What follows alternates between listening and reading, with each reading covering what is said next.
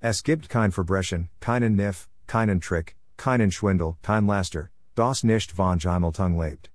Bringt diese Heimlichkeiten ins Tageslicht, beschreibt sie, attackiert sie, macht sie vor allen Augen lächerlich. Und früher oder später wird die öffentliche Meinung sie hinwegwegen. Bekannt Machen allein genügt vielleicht nicht das aber es ist das einzige Mittel, ohne das alle anderen Versigen. Joseph Pulitzer 1847 1911